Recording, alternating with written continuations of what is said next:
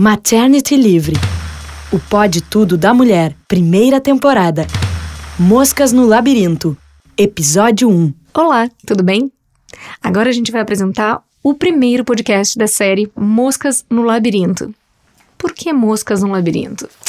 Moscas no Labirinto é o meu livro de estreia, é um livro de crônicas que eu lancei em 2015 na casa de, na Feira do Livro e na Livraria Cultura de Porto Alegre.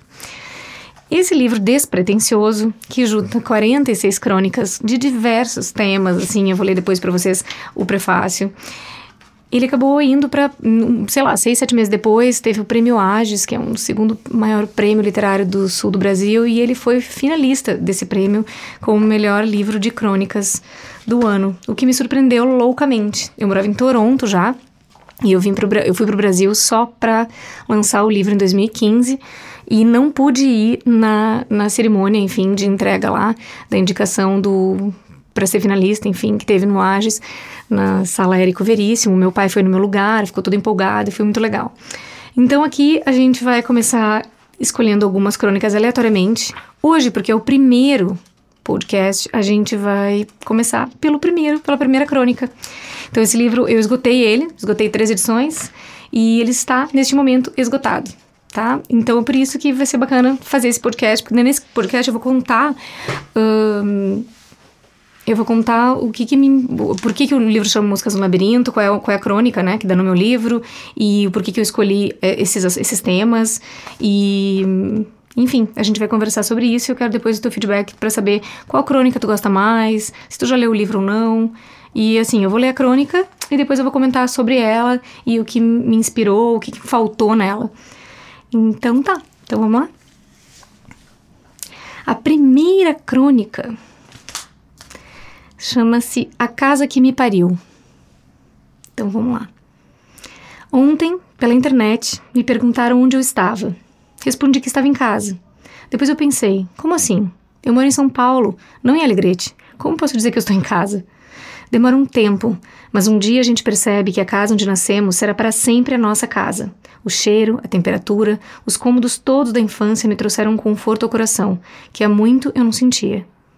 Fazia tempo que eu não aparecia por aqui. A gente quase esquece que leva certos lugares entranhados na alma. Faz apenas uma semana que eu estou em casa e parece que nunca saí dela. Mas antes de experimentar outras cidades, eu não podia saber que algumas coisas valiam ouro para mim. Achava que odiava o frio que eu só sinto aqui, em Alegrete, quando venta e não há prédio que impeça o vento de soprar. Hoje, o vento cortante me lembrou os dias de inverno. Íamos para a escola de luvas e toucas e era preciso exercitar os dedos antes de começar a escrever. Eu não sabia que em outras paragens não haveria laranja tão doce quanto a nossa, depois da geada. Tinha a sensação que sempre estaria por perto, próxima dos meus pais e dos meus irmãos queridos. Não pensava que seria raro encontrar casas com lareiras, com calor, com trigo, com feijão preto saboroso. Sequer passava pela minha cabeça de adolescente o quanto eu iria sentir saudades das coisas mais simples, como arrancar limões do limoeiro, comer verduras da horta, tomar mate na frente do fogo, conversando sem pressa, comer bergamotas ao sol. Talvez eu era guria demais para saber que o tempo iria passar voando, que dez anos passam num sopro e que meus pais não seriam tão jovens quanto nas fotos da minha infância. Peguei estrada sem ter ideia do quanto era bom morar na mesma cidade das pessoas que eu mais amo. Sei que não vou voltar, não me arrependo de nenhum passo que dei para longe da minha terra, nem dos próximos que vou dar. Vou levar tudo no peito para não mais esquecer de lembrar que a minha casa será sempre o eterno lugar. O lugar é aquilo que me tornei e é aquilo que carrego comigo. E eu não sabia nada disso antes de sair daqui. Então, essa é a primeira crônica, a primeira crônica que eu dou uma choradinha, assim. Na verdade, eu tava em Alegrete, na minha cidade natal, exatamente na, um mês antes de mudar para o Canadá. Eu morava nessa situação em São Paulo já há muitos anos. Eu saí de casa com 16 anos, né? Fui morar em Porto Alegre, morei quase 10 anos em Porto Alegre, uns 5, 6 anos em São Paulo, e depois fui para o Canadá. E aí, nesses. Uh, enfim, antes de sair do, saiu visto lá, do Lins, que o Lins, né? Meu marido pegou esse trabalho em Toronto. Eu fui, fiquei em Alegrete um tempo para dar aquela. pedir demissão em Porto Alegre, em São Paulo, e fiquei em Alegrete, assim, só para viver aquela, aquele, aquele momento do não tempo, sabe? Que é aquele, aquele, aquele momento que a gente nunca se permite viver, porque a gente tá sempre na correria do dia a dia, naquela coisa louca. E aí eu me dei conta que eu nunca mais tinha vivido aquele aquele marasmo que só quem é do interior sabe que existe, que, que, tem um tédiozinho assim profundo quando tu ouve assim no verão as cigarras cantando, os passarinhos, uma coisa assim muito sei lá, né? Quem pessoal de Minas, da roça, eu já ouvi, eu já ouvi o povo falando disso, quem é, enfim, do sertão fala isso, né?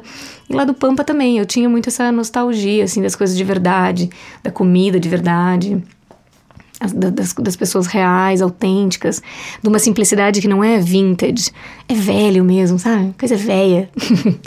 Enfim, da linguagem, de uma coisa mais direta, autêntica. Eu acho, achava isso tudo um barato. E quando fui morar em São Paulo, nossa, eu me dei conta de tanta coisa que que era do Rio Grande do Sul, assim, que era cultural, que eu não tinha a menor ideia que era cultural, né? Porque é preciso sair da ilha para ver a ilha, né? E eu não tinha a menor ideia do que que do, que, do, do quanto uh, inúmeras características eram do gaúcho, né? Eu pensava que eram minhas. Enfim, vou para São Paulo e olho tudo de fora e fico bem impressionada com que das, das coisas que eu considero boas e ruins, enfim, que atrapalham e ajudam, né, o ser humano na Terra. Então esse foi, foi um grande um grande momento de insight, assim, de e de se deixar viver um tempo sem o, a corrida do útil, né? Do, de ser útil, de ser utilitária, correr, correr, correr, busy, busy, busy. E foi bom, foi muito bom. Eu voltei para lá e fiquei lá aquele tempo, me reabasteci disso e botei todos os todos essas, esses carinhos e essa familiaridade dentro do meu coração que me deu muita força para migrar, porque daí eu não eu não me sentia assim mais uh, expatriada da minha alma, sabe? E aí quando fui para Toronto eu fui mais carregada de, de mim mesma cheia de cheia de, de noção de que tudo aquilo eu levava no peito, que não, não ia sumir, né? E que eu não ia evaporar na terra, que as minhas origens estariam lá, aquelas pessoas estariam lá, só que nunca eu iria conseguir voltar no tempo e recuperar a, aquela. Enfim, né? A infância de todo mundo é, é sempre um lugar que, que a gente volta meio que no sonho, né? Não existe mais. Então é isso, essa é a crônica da primeira, a primeiríssima crônica, quem, quem migrou quem se movimentou, quem saiu do, da zona de conforto, sabe do que eu tô falando. Então, só para te dar uma ideia, o livro tem crônicas sobre. Ele, tem, ele, pega, ele pega trechos de momentos em que eu era uma pessoa solteira em São Paulo, com saudades do, do Sul, pega o momento que eu morei em, São, em Porto Alegre, morei em São Paulo, pega Toronto, pega bastante, tem bastante crônicas do Canadá, inverno canadense, e pega momentos que a gente tirou um ano sabático. A gente teve um nenê, e, né, com a Luna, enfim, esse livro, só, só pega a Luna, eu tinha três anos quando eu lancei esse livro. E, e eu podia falar de parto, né, o que tu acha? O nascimento, bacana, vamos lá. O nascimento e a cultura do medo. O futuro do nascer. O futuro do nascer trata do nascimento no Brasil e ajuda a mostrar as implicações do sistema tal como hoje se encontra, perdido. Um documentário belíssimo sobre a questão crucial da evolução humana no planeta. Aqui no Canadá e em muitos países da Europa, a palavra cesárea simplesmente não é mencionada no pré-natal. Exceto se haja complicação, o parto será vaginal, com ou sem anestesia. Cesárea é indicação médica, uma cirurgia de grande porte apresentada como opção somente em casos restritos, onde os riscos serão claramente colocados para a gestante. O mundo caminha para a mudança, que não inova, apenas volta à origem. E voltar à origem fará bem à humanidade e um mal irreparável na indústria farmacêutica. Qual a primeira imagem que te vem na cabeça quando tu pensa em parto natural? Depois de ter passado por essa experiência sem intervenção, ainda posso lembrar do medo calado que eu carregava no peito até o quinto mês de gravidez. Ver vídeos ou imagens de parto me causavam um desconforto tremendo e muito medo. Mas não parava de ler, ver, pensar e me intrigar. As mulheres são dotadas dessa capacidade. O parto natural faz com que tenhamos uma evolução maior enquanto espécie. Por qual razão desenvolvemos esse medo terrível que não usamos comunicar? Seria porque não mais ouvimos falar disso? Talvez. Só o que se vê é parto cirúrgico ou partos normais em que a mulher grita e sofre feito louca. Assim funciona nosso jeito de pensar, de juntar elementos sem sequer nos darmos conta. A única coisa que justificaria a taxa de cesárea do Brasil seria uma comprovada disfunção no corpo da maior parte das mulheres brasileiras. Uma disfunção inata e peculiar, que faria com que todas elas apresentassem um problema sui generis na hora do parto. Uma disfunção que as diferenciaria de todas as outras mulheres do planeta. Já pensou? E é evidente que não há. É preciso difundir, esperar experiências, contar relatos positivos a respeito desse momento divisor de águas na vida de qualquer mulher. Já é hora de parar de comprar a ideia que nos vendem com tanta facilidade, a ideia de que tudo isso que acontece no Brasil e choca o mundo é absolutamente normal. Não, não é. A conexão com o natural, com a divindade, com a força do corpo e da alma da mulher, do sagrado feminino, tudo vem à tona com a vivência do parto, fase a fase. O nascimento perpassa muito mais esferas do que podemos imaginar e impacta a vida sim, tanto da mulher quanto do bebê.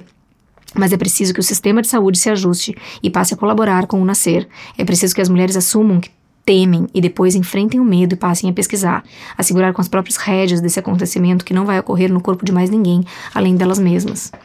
A cesárea existe para salvar vidas, não para tomar conta da estatística de nascimento de um país continental como o Brasil.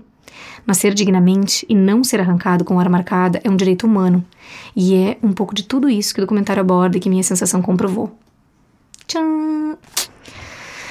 Nascer, né? Tô agora terminando loucamente um curso online de parto depois de sete anos que eu entrei, assim, super aprofundadamente nessa onda. E e tá sendo, tá sendo brutal. A, a, a eu, eu, eu, disponibilizei um vídeo gratuito, uns vídeos gratuitos, né, um mini curso gratuito de parto, para que chegasse informação para o máximo de mulheres possíveis, mulheres que já não vão mais ter filhos, mulheres que tiveram seus partos. Mas ali, ali né, enfim, uh, no Instagram, na troca com vocês, eu pude. Eu pude ter uma ideia do quanto de verdade essa experiência marcava a vida de cada mulher e tudo, tudo que perpassa o nascimento, tudo fica marcado para sempre. Tu vai lembrar do que tu ouviu, uh, enfim, né, do, da conversa que tu ouviu enquanto faziam a tua cesárea. Isso que elas me comprovaram, uh, enfim, contando em detalhes o que elas sentiam, todas nas suas experiências e, e, me agradeceram muito, enfim, por esse mini curso gratuito, uh, por ressignificar tudo o que aconteceu, no sentido de que em muitos momentos elas se sentiram completamente incapazes, como se fossem elas, elas as totais responsáveis, né, por, por, aquele, por aquele resultado. E agora, elas entendendo que o sistema, na verdade, está forjado dessa maneira, né? O patriarcado tirou da mulher esse, esse sentir, né? O patriarcado, enfim, leiam, leiam Caliban e a Bruxa, leiam livros que contem a história, né? A história, enfim, a história medieval e a história da humanidade pelo viés da mulher e entendam por que o caça às bruxas começou a caçar as bruxas e não só os hereges, por exemplo, né? Aqui na Europa. E foi exatamente depois da peste negra. Depois da peste negra por aqui, na era medieval, aconteceu que dois terços da Europa sumiu, desapareceu, morreu. E faltavam pessoas, né? Faltaram súditos para os reis e os nobres. E isso fez simplesmente com que toda uma classe de nobreza começasse, a nobreza e igreja, começasse a ficar muito interessada na questão da reprodução humana. Porque, afinal de contas, quem que sabia sobre reprodução humana? A quem interessava e, e, e, e, quem estava o domínio do nascimento, do aborto, do, enfim, da menstruação. Estava na mão das mulheres. Então, assim, as midwives, né, as parteiras, eram essas mulheres que passavam conhecimentos de em geração em geração. Eram as, as primeiras colocadas nas, nas fogueiras eram as parteiras. Uh, enfim, elas ensinavam as mulheres a, a, Uma mulher que não queria ter um nenê, por exemplo, a como abortar, ou salvava uma mulher em, em algum momento em detrimento do bebê. Ou, enfim, em, em N situações em que essa mulher, uh, por conta de chás e coisa, então eles começaram a usar isso como se colocar parteiras uh, botando criança no fogo, como se elas. Entende? Começaram a, a, bruxaria, né? Que a gente sabe muito bem como começa a mídia, a mídia local nisso. Naquela época, obviamente, não tinha não tinha esse tipo de mídia que a gente tem hoje, mas tinha uma, a mesma a mesma fofoca, o mesmo espraiamento de informações e de, e de difamações que tem hoje. Então isso acabava com a vida dessas mulheres, né? Mas tudo voltando para o patriarcado, por quê? Porque a gente, lá pelas tantas, né, nesses cinco, é, cinco mil anos, a gente se torna completamente objeto do homem, né? Quando, enfim, a gente para de ser nômade, né? Para isso tem referências bibliográficas, leiam Sapiens. Uh, e aí, o fato é que a mulher, ela não é mais permitida se tocar, ela não é mais permitida sentir. E no momento em que ela dá o último bastião que ela tinha na mão, que era o parto, porque a cena do parto, ela, ela era completamente da mulher. Ela, os homens não eram permitidos na cena do parto. Tem uma história do Luís XIV, que uh, ele, por ser o rei sol e se achar muito muito poderoso, ele, ele exigiu uh, ver, porque era muito, era muito curioso para os homens da época. Vocês têm que se colocar no lugar de pessoas que não sabiam. Muitas vezes, em, em alguns momentos da história, não se tinha informação, por exemplo, que o sexo causava bebês que o espermatozoide é que gerava aquilo. Então os homens olhavam para as mulheres e eles achavam que elas eram mágicas. E, e, e, obviamente, tudo que é mágico é meio assustador. Eles ficavam com muito. É, eles, como assim a mulher sabe sobre aquela coisa da vida? Como assim a mulher engravida e faz um outro ser humano, né? Eles não sabiam que eles tinham participação nisso. Eles não sabiam que era o espermatozoide que gerava, né? Que engravidava e tudo mais. Então, todo esse conhecimento que, que né? Em algum momento, quando a ciência começou a entrar, quando saíram do conhecimento das midwives e os obstetras começaram a entrar, que foi muitíssimo recente na história, todo esse conhecimento eles tiraram, sim, das bruxas, das bruxas, que não são as bruxas, né? Que são essas mulheres sábias, essas mulheres que tinham contato com a natureza, que acessavam sua intuição e sabiam que a menstruação era poder. Porque o útero, né? O útero é poder, o útero é o lugarzinho que forma uma vida humana. Já pensou que poder tem esse sangue? Enfim, gurias, tudo isso para dizer que a gente precisa retomar retomar o bastião que a gente deu pro patriarcadinho e dizer pro patriarcado que a gente vai voltar a sentir, que a gente quer sentir, mas antes de voltar a sentir, a gente quer respeito. A gente entende que o que acontece hoje na cena do parto não é uma coisa da mulher ter medinho, ela tem medo de violência, porque o que acontece é violência. Se o homem parisse, o aborto seria sacramento, número um. Número dois, eu tenho certeza que as evidências científicas que comprovam que uma mulher não vai parir da mesma maneira que uma mulher é mamífero, né? É só tu assistir uma vaca vaca, um, um, cavalo parindo. Desculpa, eu não quero te comparar com uma vaca um cavalo, mas é o que nós somos. Nós somos mamíferas, nós temos a mesma capacidade de parir do que um bicho, do que um animal. Se tu olhar observar elas, elas são super sábias. Elas vão simplesmente ir para um canto e elas vão buscar segurança, porque e a gente continua com o mesmo cérebro primitivo que a gente vai ativar na hora do parto. Ou seja, na hora que a gente vai para o hospital e que a gente vai para aquela muito aquela luz na nossa cara, tudo faz com que a gente não não consiga obter dilatação, que a gente não relaxe. E na hora que a gente não relaxa, a gente não dilata, a gente não dilata, a gente não tem o parto. Aí a gente vai chegar e vai ouvir daquele sistema idiota que, ah, não tem dilatação. Sim, eu tô 10 minutos aqui e botaram uma luz na minha cara, né? Enfim, gente, parir um ato sexual e tudo que é bom pro sexo é bom pro parto, mas as mulheres têm que entender que elas estão inseridas num sistema que maltrata a mulher. Sim, um sistema misógino, medicalocêntrico, focado simplesmente no médico e não na saúde da mãe e do bebê. Então não sejamos ingênuas. Eu não estou aqui fazendo uma bandeirada pelo parto normal. Eu estou dizendo simplesmente que a gente tem sim esse poder e que esse poder gera, gera, enfim, gera vida e tem impacto sim no planeta. É o futuro da ocitocina que tem tá jogo. Tem muito mais coisas em jogo aqui do que simplesmente, ah, o pós-operatório é melhor ou o pós-parto é melhor. A gente não está falando disso. A gente está falando de coisas muito mais profundas. Mas retoma, re investiga. Não seja objeto, seja sujeito da tua. Te, protagoniza o teu parto, porque não, não, não, não, não toma decisão nenhuma buscando não sentir dor pois toda dor vem do desejo de não sentirmos dor. E é isso. E dói, dói mais. Tu simplesmente posterga a dor. Vai ficar uma marca profunda. As dores físicas passam na hora, mas como tu foi tratada naquele dia, não passa nunca. Não passa nada. É isso, queridas. Até um próximo podcast da série Moscas no Labirinto. Um beijão. Loop Reclame Full Music Service